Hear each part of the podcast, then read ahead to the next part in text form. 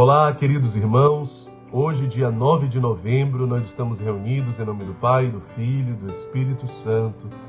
Amém. Ave Maria, cheia de graça, o Senhor é convosco. Bendita sois vós entre as mulheres, e bendito é o fruto do vosso ventre, Jesus. Santa Maria, Mãe de Deus, rogai por nós, pecadores, agora e na hora de nossa morte. Amém. O Senhor esteja conosco, Ele está no meio de nós. Proclamação do Evangelho de Jesus Cristo segundo João. Glória a vós, Senhor. Estava próximo a Páscoa dos judeus e Jesus subiu a Jerusalém. No templo encontrou os vendedores de bois, ovelhas e pombas e os cambistas que estavam aí sentados. Fez então um chicote de cordas e expulsou todos do templo. Junto com as ovelhas e os bois, espalhou as moedas e derrubou as mesas dos cambistas. E disse aos que vendiam pombas: Tirai isso daqui. Não façais da casa de meu pai uma casa de comércio. Seus discípulos lembraram-se mais tarde que a Escritura diz: O zelo por tua casa me consumirá. Então os judeus perguntaram a Jesus: Que sinal nos mostras para agir assim? Ele respondeu: Destruí este templo e em três dias o levantarei. Os judeus disseram: Quarenta e seis anos foram precisos para a construção deste santuário, e tu o levantarás em três dias? Mas Jesus estava falando do templo do seu corpo. Quando Jesus ressuscitou, os discípulos lembraram-se do que ele tinha dito e acreditaram na Escritura e na palavra dele. Palavra da salvação, glória a vós, Senhor. Então, meus irmãos, o evangelho de hoje é muito conhecido, mas nós gostaríamos de aprofundar né, alguns elementos né, daquilo que nós acreditamos que o evangelho está falando com você, está falando conosco no dia de hoje. Primeiro ponto é que nós não podemos é, querer comercializar as coisas de Deus, a graça de Deus. A graça de Deus não pode ser comercializada. Nós não podemos negociar com Deus, tentar negociar com Deus. Ah, eu vou fazer isso, eu vou doar aquilo, mas eu espero em contrapartida que Deus me dê isso. Eu espero então que Deus faça isso.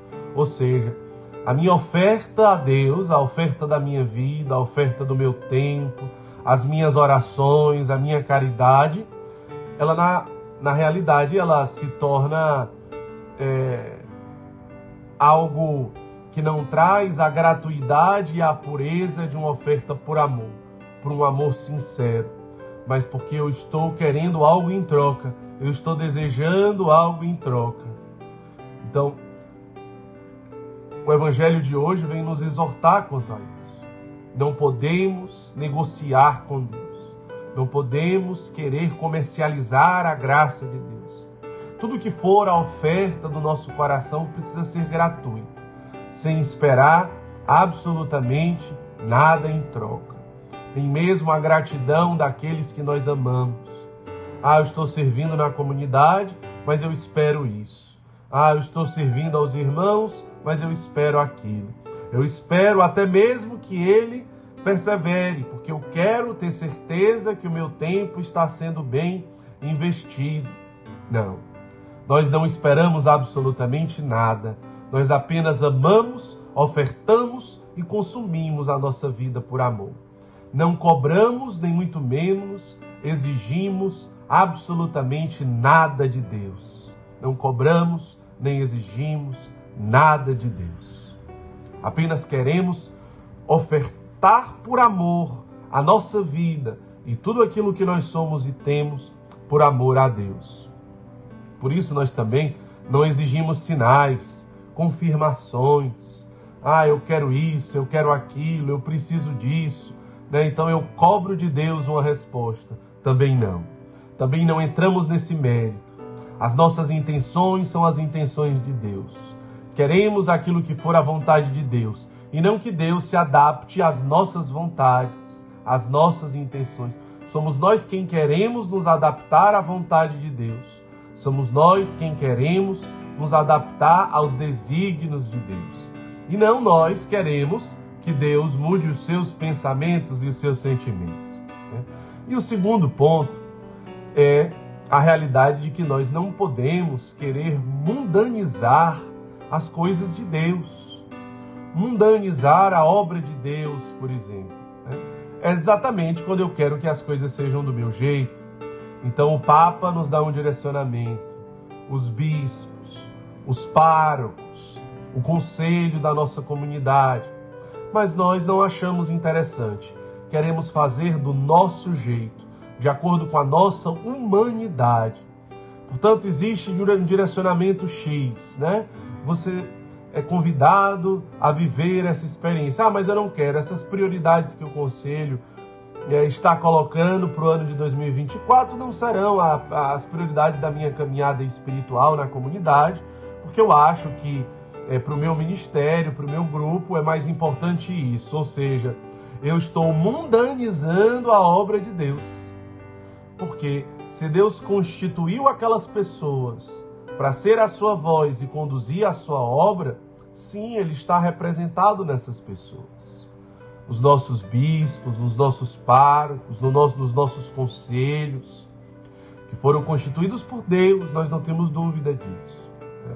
Então, a desobediência, quando nós queremos mundanizar as coisas de Deus, adaptar para a nossa vontade, adaptar para o nosso comodismo, como isso se torna grave, né?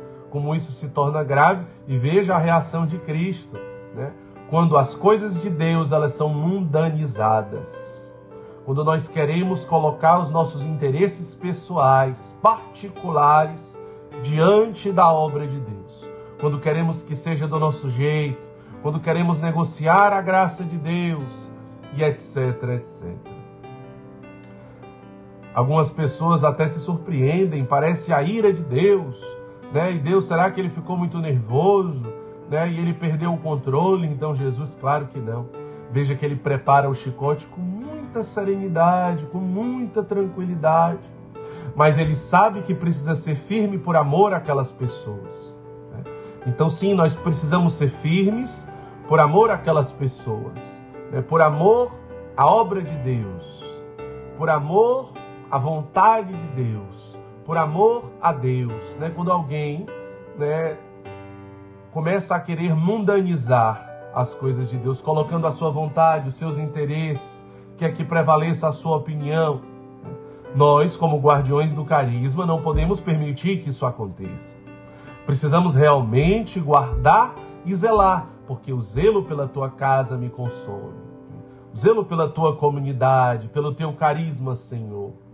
Então, sim, nós precisamos zelar, precisamos guardar e não podemos permitir né, que esse carisma seja ferido por opiniões, por desejos, por interesses particulares de pessoas com o seu ego, com a sua vaidade, com o seu orgulho, com nada, absolutamente nada pode prevalecer diante daquilo que é a vontade de Deus para a igreja, para a paróquia, para uma comunidade, para aquele carisma, para aquela vocação específica. Que o evangelho de hoje possa realizar uma obra nova em nós, possa se fazer carne na nossa vida. Que Deus nos abençoe em nome do Pai, do Filho e do Espírito Santo. Amém.